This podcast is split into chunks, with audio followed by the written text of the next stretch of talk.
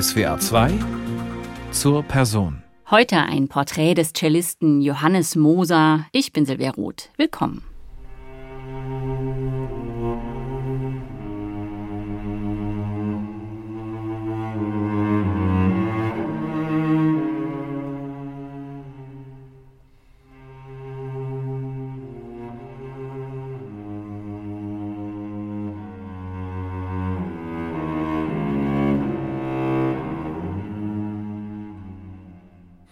Bin ja ein traumatisierter ehemaliger Geiger. ich habe zunächst mal mit der Geige angefangen und ich glaube, das war für alle in der Familie wirklich traumatisch. Und dann bin ich irgendwann zum Cello gewechselt. Und ich erinnere mich sehr genau. Ich weiß noch, ich habe gelacht, wie ich die ersten leeren Seiten angestrichen habe und habe gemerkt, ja, das fühlt sich wesentlich besser an als diese fiepsige Geige.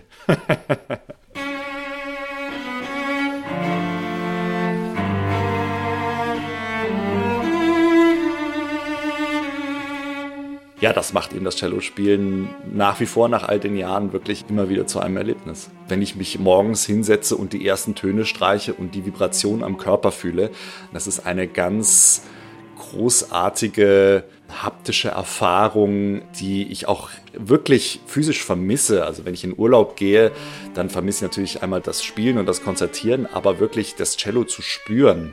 Das ist etwas, was ganz besonders ist. Und ich glaube, es gibt wenig Instrumente, die man so nah am Körper hat und die auch so einen Vibrationseffekt auf den Körper haben.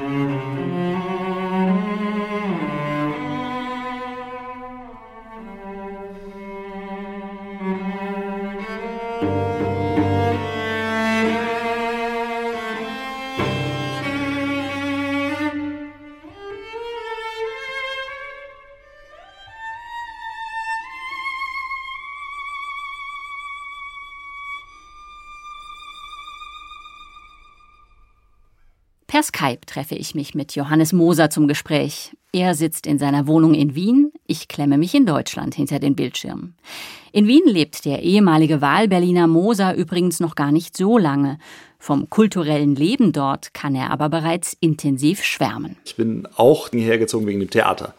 Und natürlich mit Burg und Akademie und mit Casino, da hat man hier schon unglaubliche Spielstätten und man kriegt tatsächlich immer eine Karte. Und das ist toll und eine große Bereicherung. Und da Wien ja doch ein Dorf ist, ist man auch schnell überall. Also ich wohne jetzt nicht wahnsinnig zentral, aber ich bin trotzdem mit dem Fahrrad in fünf Minuten im Musikverein und in sieben Minuten in der Oper und in zehn Minuten im Burgtheater. Also wo gibt's sowas? Ja, das ist schon toll. Der Theaterfan Moser ist in Wien also gut aufgehoben. Aber noch etwas spricht für diese Stadt. Moser liebt die Berge und die sind von Wien aus ja auch nicht so weit entfernt die Berge bringen einen irgendwie wieder in ein Normalformat, würde ich sagen. Also wenn ich jetzt irgendwie äh, vielleicht aufgebläht oder frustriert oder irgendwie ja auf jeden Fall beeinflusst von einer Konzertreise zurückkomme und dann in die Berge gehe, dann werden die äh, vielleicht etwas verschobenen Parameter wieder zurechtgerückt und dann finde ich, ist man wieder ist man wieder auf menschlichem Normalmaß, wenn man einfach diese ja, diese unglaublichen Steine sieht. Noch dazu natürlich gibt es eine ganz andere Form der Stille, wenn man hochgeht, ja.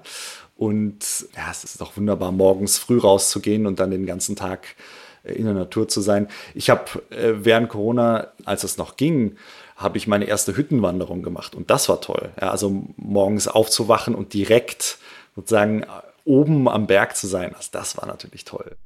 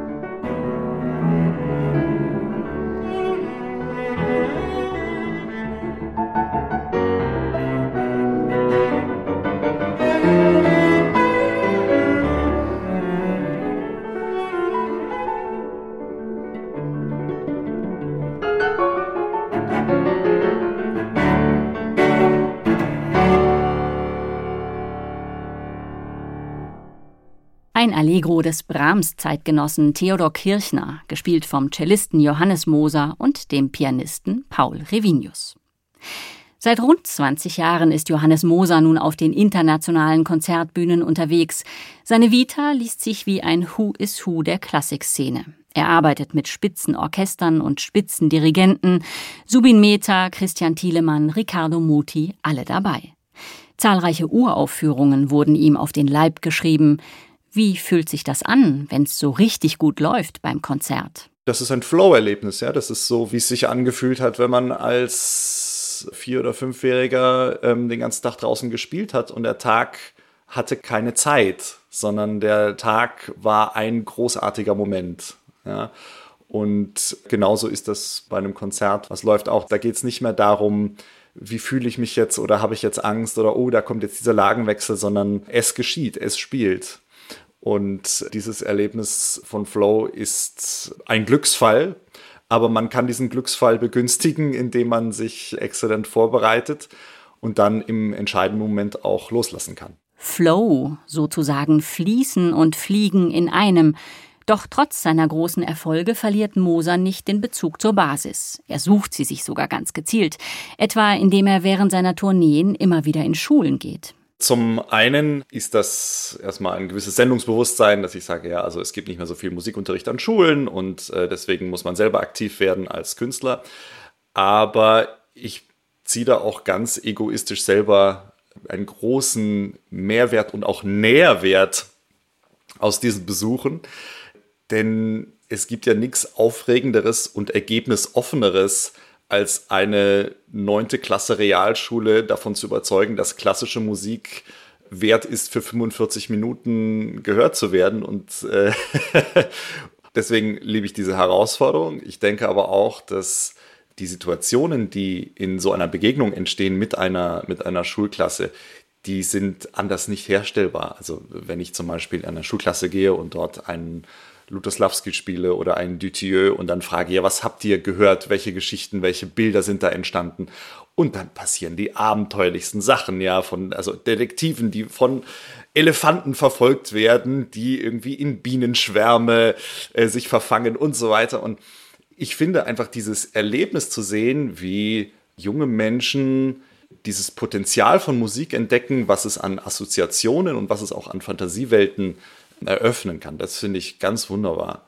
Und ich glaube, mehr denn je sind Jugendliche irgendwie mit vorgefertigten Fantasiewelten konfrontiert. Also wenn ich jetzt an, an Games denke oder an die ubiquitären iPads und iPhones. Und mal in eine Fantasiewelt einzutauchen, die absolut abstrakt und ergebnisoffen ist. Ich glaube, das ist etwas, was, was Musik und was Musik erleben eben ermöglicht. Und ja, das immer wieder zu erleben bei Schulbesuchen ist einfach toll. Klingt nach Frischzellenkur, nach ungewöhnlichen Impulsen im allzu schnell routinierten Klassikbetrieb. Solche Impulse bekommt Moser auch noch auf andere Weise.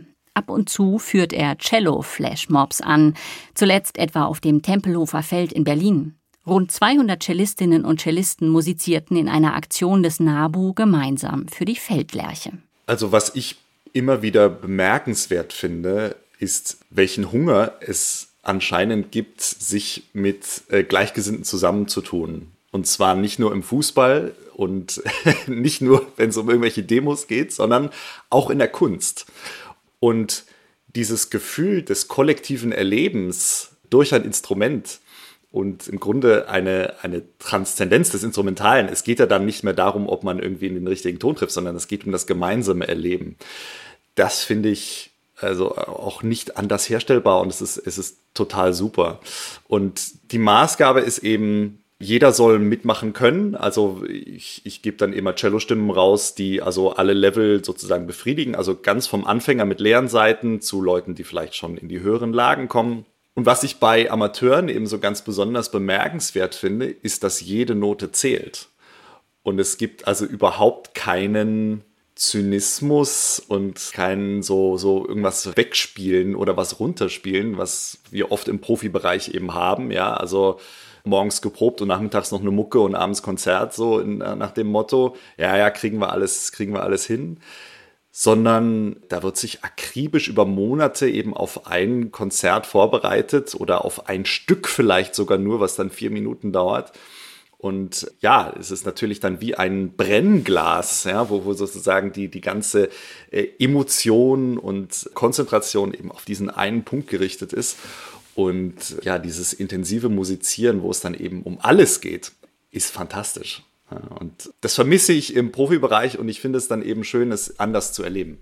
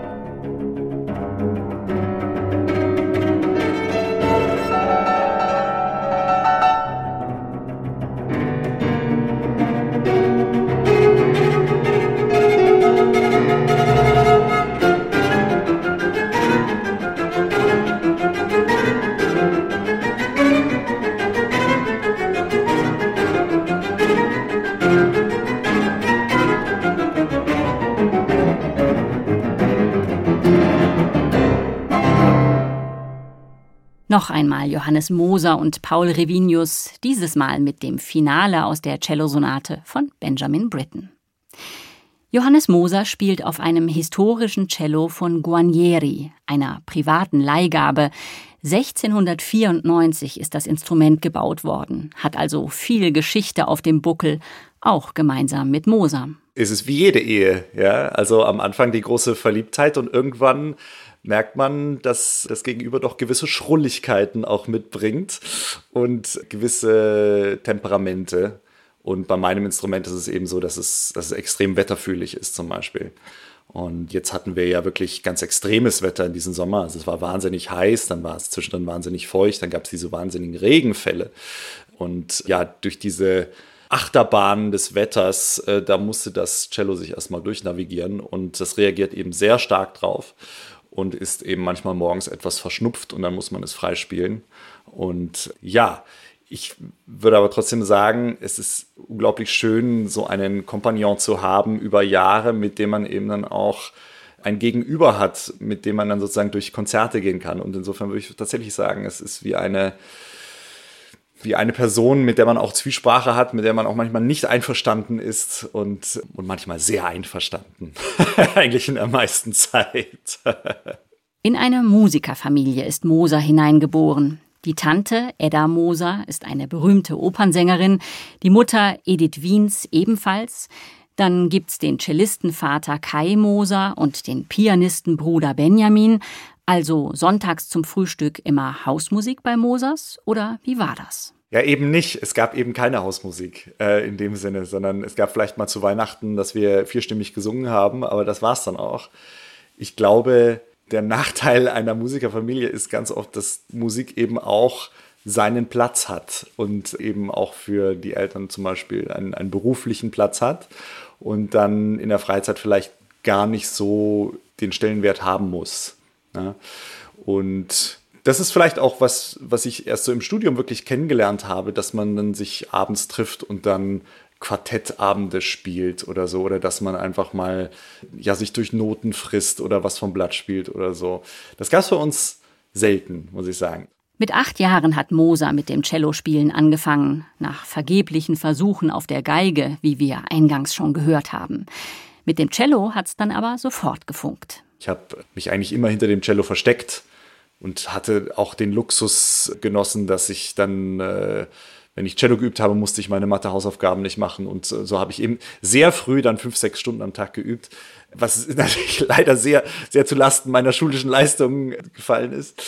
Aber Cello war eigentlich dann ab 14, 15, ja, mit vier, fünf, sechs Stunden am Tag Teil meines Lebens.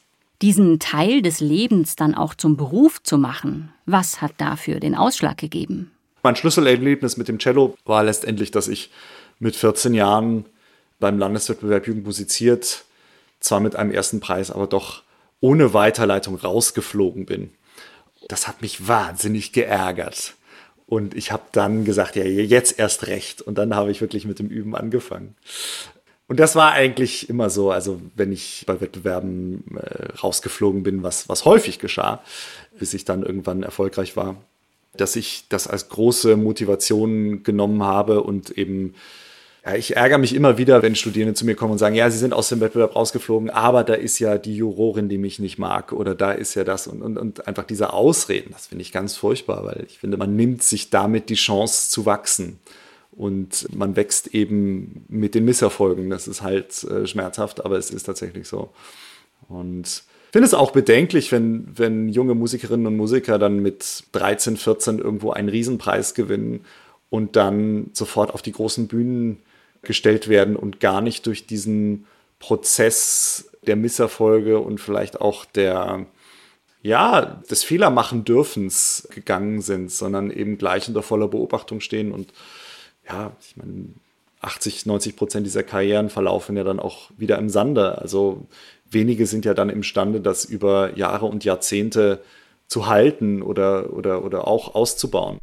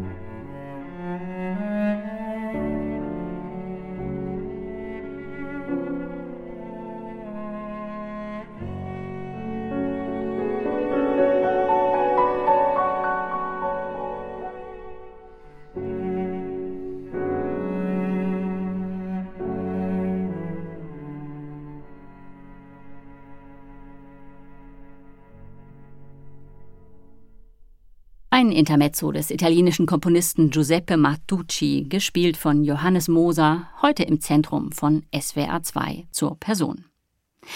Es ist August, als ich mich mit Johannes Moser unterhalte, und ein wichtiges Ereignis wirft seine Schatten unmittelbar voraus. Nur noch wenige Tage sind es bis zu den BBC Proms, wo Johannes Moser das Cellokonzert von Edward Elgar spielen wird. Die Stimmung ist natürlich erstmal sehr aufgeregt, weil ich, wenn die Proms stattfinden werden, erstmal sechs Wochen kein Konzert gespielt haben werde. Und das ist natürlich erstmal was ganz Merkwürdiges Normalerweise, wenn ich so aus, aus dem Urlaub komme, dann brauche ich immer erstmal so ja, ein paar Wochen, um irgendwie wieder auf Betriebstemperatur zu kommen. Und jetzt in Zeiten Corona muss man eben von 0 auf 1000 in sofort springen. Ja? Und das ist eine ganz neue, sagen wir mal, eine ganz neue Disziplin, die man erlernen muss. Normalerweise für so ein wichtiges, exponiertes Konzert, da spielt man das Repertoire dann fünf, sechs Mal vorher irgendwie an anderen Orten und dann ist man sozusagen schon eingegroovt für dieses Repertoire. Und ja, jetzt spiele ich es einmal durch mit Klavier vorher und dann geht's los und es sitzen dann da 5000 Leute in dieser Royal Albert Hall. Und ja, es ist eine ganz eigene Situation, eine Ausnahmesituation. Und ja, ich freue mich natürlich wahnsinnig, aber die Gegebenheiten sind eben anders als sonst. Anders als sonst ist es auch noch aus einem weiteren Grund. Erstmals spielt Moser nach dem Brexit bei den Proms. Also für mich persönlich fühlt es sich ganz, ganz schlimm an, weil irgendwie ich sehr an diese europäische Idee glaube und ähm, eigentlich durch und durch Europäer bin und irgendwie ein bisschen gebrochenes Herz hatte, als, als diese ganze Sache stattgefunden hat.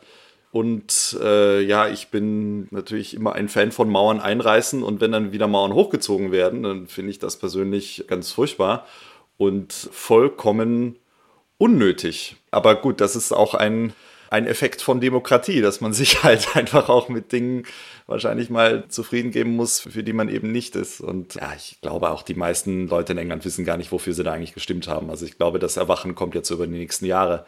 Aber für uns Musiker ist es eben jetzt schon spürbar. Ein reflektierter Mensch wie Johannes Moser nimmt die Welt um sich herum mit wachem Bewusstsein wahr, interessiert sich auch für Politik. Vor zu vielen Nachrichten schützt er sich aber, wie er erzählt. Nicht jede Meldung sei es wert, gehört zu werden. Wenn er seine Ohren gerade mal nicht mit Nachrichten oder Musik füllt, womit dann? Ich höre sehr gern Hörbücher, ich höre gern Podcasts. Ich finde das spannend, spannenden Leuten zuzuhören. Ich habe jetzt ja auch selber einen Podcast, wie im Grunde jeder Mensch im Moment. Weil was sollte man sonst auch machen während Corona?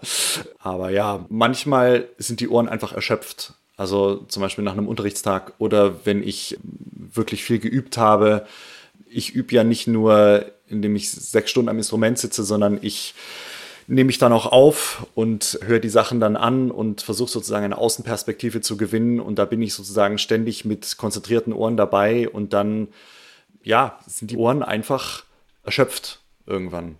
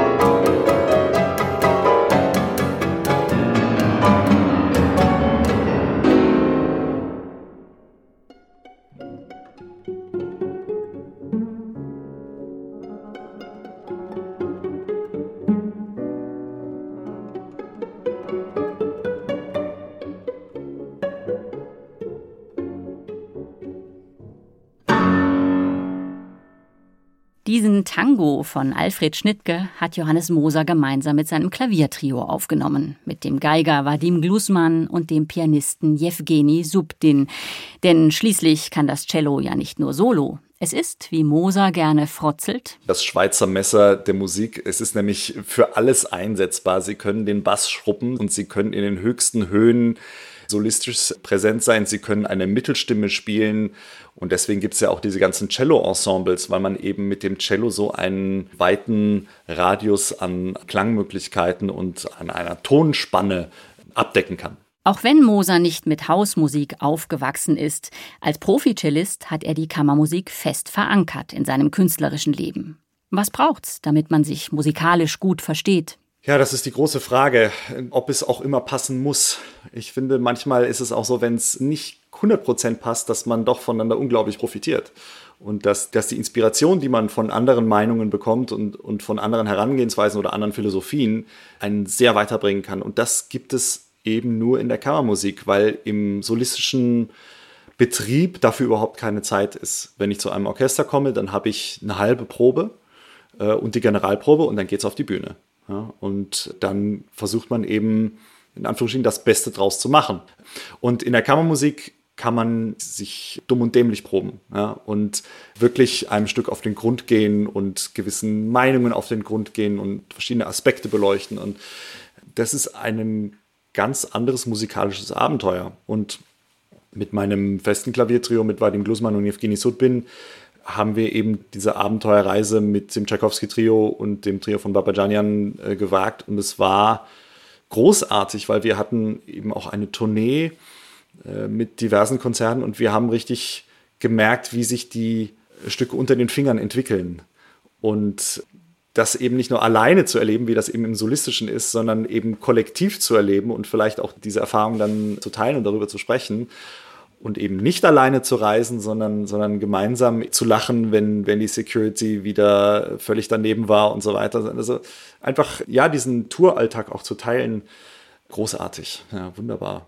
Da schimmert auch durch, wie einsam ein Solistenleben auf Tournee sein kann. In Hochphasen des Konzertierens war Moser schon auch mal 250 Abende im Jahr unterwegs. Da fällt es schwer, ein regelmäßiges soziales Leben zu pflegen. Aber wenn es doch mal einen freien Abend gemeinsam mit Freunden gibt, dann eher zusammen kochen oder eher zusammen Sport machen. Oh, das kommt auf die Freunde drauf an, würde ich sagen. Ne? Also beim Kochen muss man natürlich schon gucken, wer man sich da ins Haus holt. Äh, ich gehe auch gern mit Leuten ins Theater und dann äh, spricht man danach über das, was man gesehen hat. Also das ist ganz, ganz unterschiedlich. Natürlich, viele meiner Freunde sind selber Musiker. Und das heißt, wenn ich dann meine Freunde treffen will, dann meistens auf Festivals. Ja? Und das ist dann besonders schön, natürlich einen Tag lang zu proben und dann gemeinsam mit Gleichgesinnten, wo man sich dann nicht erklären muss, eben den Abend zu verbringen. Das ist ja ganz oft so, wenn, wenn man jemand Neues kennenlernt. Es ist zunächst mal komisch, dass da ein Musiker sitzt. Ne? Was, was macht der denn eigentlich? Ja, und, und wie ist denn das so und so weiter? Und das kann ich 100% verstehen. Aber es ist eben auch schön, manchmal mit Leuten unterwegs zu sein, wo man sich eben nicht erklären muss, sondern wo die Leute eben wissen, klar musst du jetzt da deine Hände schützen oder klar musst du da jetzt Handschuhe anziehen oder klar hören wir jetzt nicht dieses Stück, weil es passt jetzt einfach nicht rein und so weiter. Mosers Klaviertrio erleben wir nun noch einmal mit einem Allegro des armenischen Komponisten Arno Babajanian.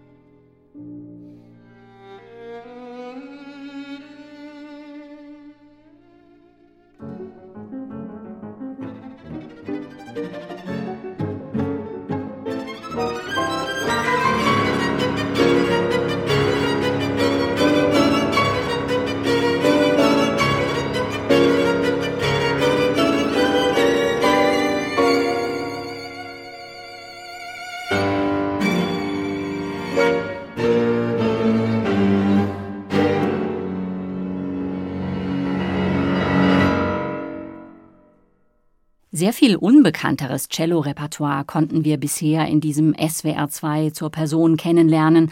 Und auch darin zeigt sich, dass Johannes Moser immer auf der Suche nach neuen Impulsen ist.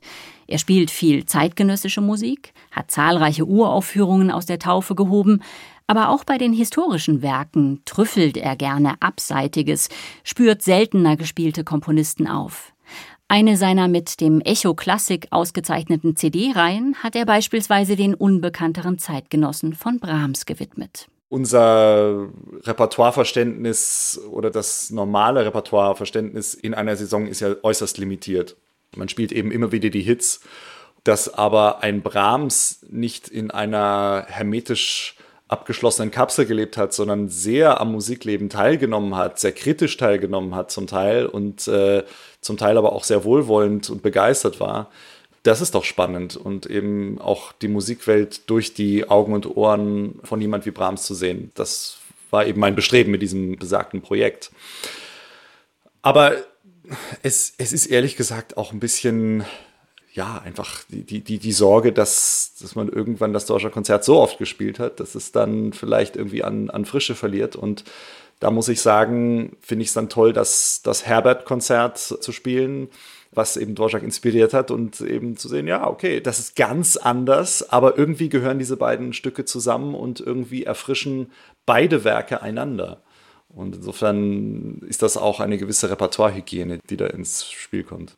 Ein ungewöhnliches Repertoire ermöglicht Moser sich auch durch das Spielen auf dem Elektrocello. Das Elektrocello an sich klingt erstmal furchtbar nasal und ja, recht langweilig eigentlich. Und es wird dann interessant, wenn man es eben an den Computer oder an Effekte anschließt und dann eben auf eine klangliche Fantasiereise oder Abenteuerreise geht damit. Ich habe eben ein Elektrocello mit fünf Seiten, also noch einer tiefen F-Seite. Und insofern ist auch das Instrumentarium ein bisschen anders. Und es lässt sich zwar mit Cello-Technik spielen, ich würde es aber nicht als, als Cello bezeichnen, weil natürlich beim normalen Cello der ganze Körper zum Einsatz kommt. Und bei dem E-Cello muss man die Seite kaum anstreichen und schon klingt sie wunderbar. Ja. Und das heißt, es ist eine andere Form der Spieltechnik. Aber das Abenteuer beginnt eben mit den Effekten. Und da muss man natürlich gucken, genau wie beim Kochen auch, äh, dass man eben nicht den ganzen Gewürzschrank einsetzt, sondern vielleicht sich auf vier Gewürze beschränkt, weil es sonst einfach eine absolut undurchsichtige und ja sehr unschmackhafte Soße wird. Ja. Die Kunst liegt in der Reduktion. Wie kriege ich Kreativität aus der Reduktion heraus? Und das gilt ja für viele Disziplinen, aber besonders fürs Elektrocello. Elektrocello hören wir gleich, aber weil das Stichwort Kochen jetzt schon zum zweiten Mal fällt, muss ich doch mal genauer nachhaken. Johannes Moser, apropos Kochen. Ich koche wahnsinnig gerne und ich finde das so toll. Wir haben hier natürlich den Naschmarkt in Wien und da gibt es jeden Samstag so einen Bauernmarkt, wo die ihre neuesten Produkte dann mitbringen und ja, mit vollem Einkaufskorb dann nach Hause zu gehen und dann mit den frischen Produkten was zu machen, das ist natürlich das Allerbeste. Also das finde ich ganz, ganz wunderbar. Und ich erlebe das auch als Luxus, weil das ist etwas, was ich über Jahre eben nicht hatte, durch die Frequenz der Reisen. Und das ist einer der Vorteile gewesen von Corona, dass ich für solche Sachen eben wirklich Zeit hatte. Auch mal ein Kochbuch zu lesen oder ein Rezept zu lesen und, und irgendwie danach einzukaufen. Das habe ich nie gemacht früher. Ja. Und genieße ich jetzt total.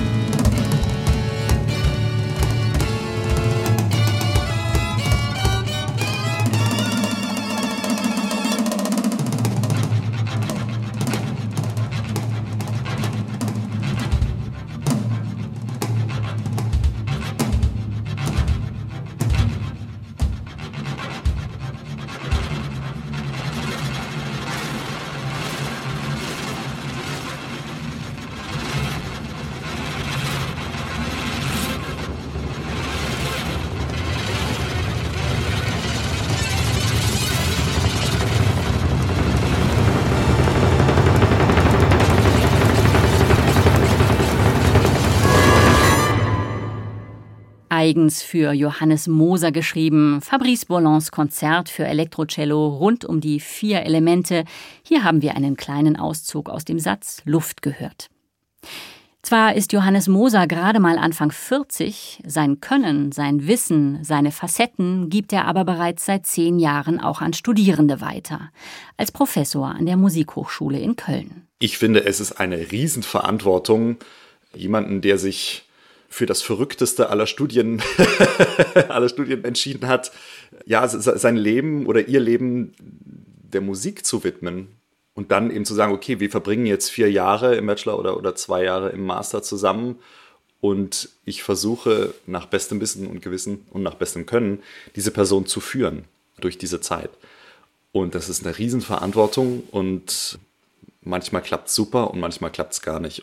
Das Unterrichten muss man auch lernen mit der Zeit. Und die Tatsache, dass jeder Mensch, den man da vor sich hat, ja ganz anders ist und mit ganz anderen Vorbelastungen, mit ganz anderen äh, Vorbildungen und vielleicht auch ganz anderen Zielen zu einem kommt, das kann man eben dann nicht äh, in ein Raster stecken, sondern da geht es darum, dass man ganz, ganz persönlich und individuell auf die Studierenden eingeht. Und ich glaube, das ist die große Herausforderung dass man eben sagt, okay, ich mache jetzt nicht Schema X, das Dvorak-Konzert kann ich in, in drei Stunden so und so unterrichten, sondern jeder braucht eben maßgeschneidert einen Zugang. Das war auch nicht immer so. Also es gab ja diese Zeit der Cello-Schulen, also französische Schule, russische Schule, deutsche Schule. Und da wurde einfach ganz knallhart nach Schema X eben unterrichtet und den Bogen hält man so und die äh, Artikulation geht so. Und dann hat man sich dem eben einfach gefügt. Ja? Und es war dann ganz klar, ja, ähm, Cellist XY kommt eben aus der französischen Schule und spielt deswegen das Dvorak-Konzert so und so. Und ich glaube, das ist nicht mehr zeitgemäß.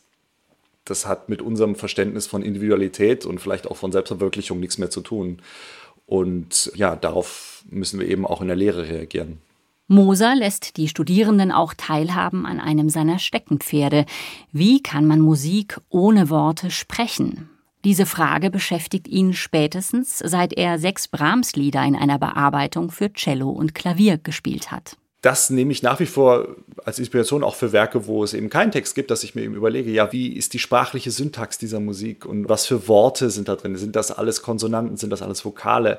Und auch wenn ich jetzt mit meinen Studierenden zum Beispiel die Stücke im Volkston von Schumann mache oder das Schumann-Cello-Konzert, dann sage ich, ja, hört euch die Dichterliebe an wie geht er mit Sprache um, wie setzt er Sprache in Töne um und vielleicht kann man das reziprok dann auch machen, was, was sagen mir die Töne äh, sprachliches, wenn ich dann eben ins Schumann-Konzert gehe. Ja.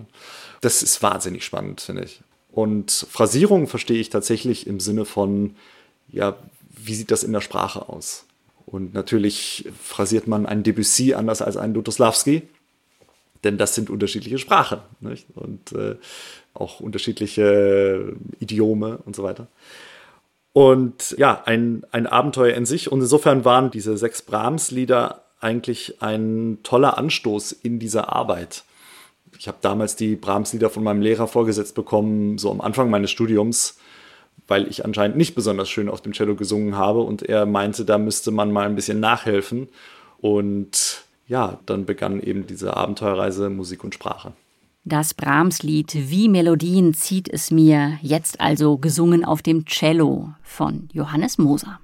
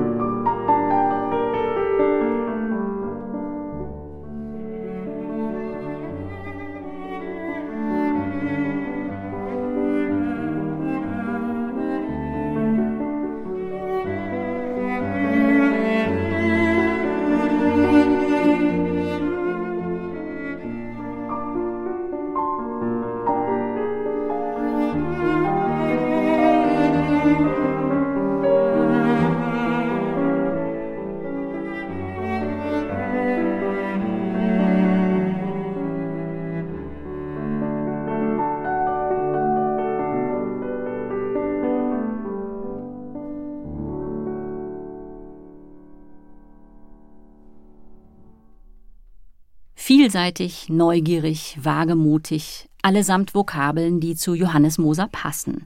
Wenn man sich immer wieder auf verschiedenste Musik einlässt, so will ich zum Ende noch wissen, wie findet man eigentlich die richtige Interpretation?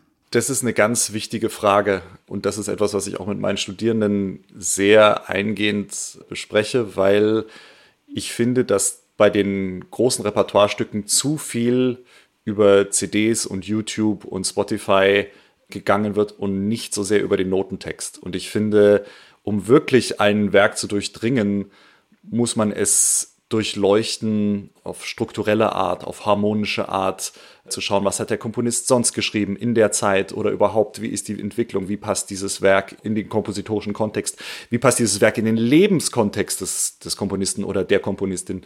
Und da finde ich, wird viel zu wenig drauf geachtet, sondern man schaut eben, ja, was ist, was macht man eigentlich so normalerweise und dann orientiert man sich daran. Und oftmals werden eben viele Details, die, die hingeschrieben sind, werden übersehen. Also da bin ich wirklich mit mir selber sehr streng und tatsächlich auch mit meinen Studierenden sehr pedantisch, wenn es darum geht, eben den Text ernst zu nehmen. Und dann, wenn man den Text verinnerlicht hat, dann muss man das als Absprung nehmen, ja, als, als, als Trampolin. Und da muss man, das muss man sagen, okay, ich habe jetzt sozusagen alles was man wissen kann über dieses Werk, habe ich mir sozusagen angeeignet. Und jetzt habe ich das im Rucksack und jetzt gehe ich eigene Wege damit, ja, mit dem Wissen im Gepäck.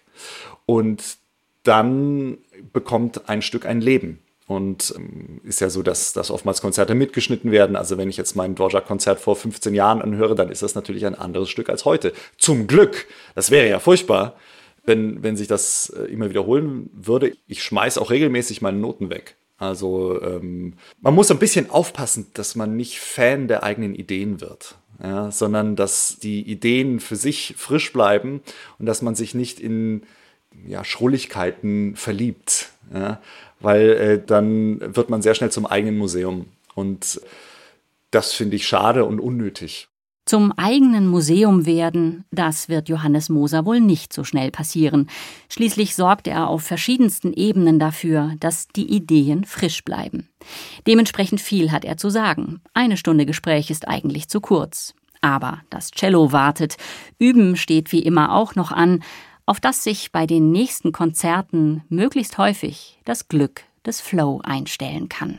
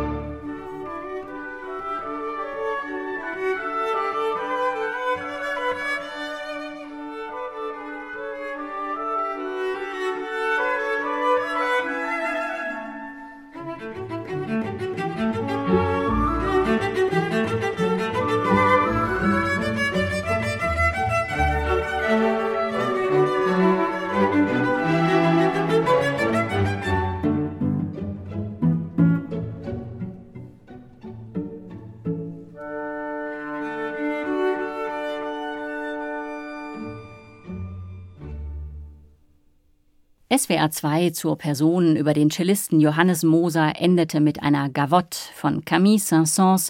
Johannes Moser wurde vom Radiosinfonieorchester Stuttgart unter Fabrice Bollon begleitet. Wie immer können Sie diese Sendung auch im Netz hören unter swr2.de. Ich bin Silvia Roth. Ihnen weiterhin einen schönen Sonntag.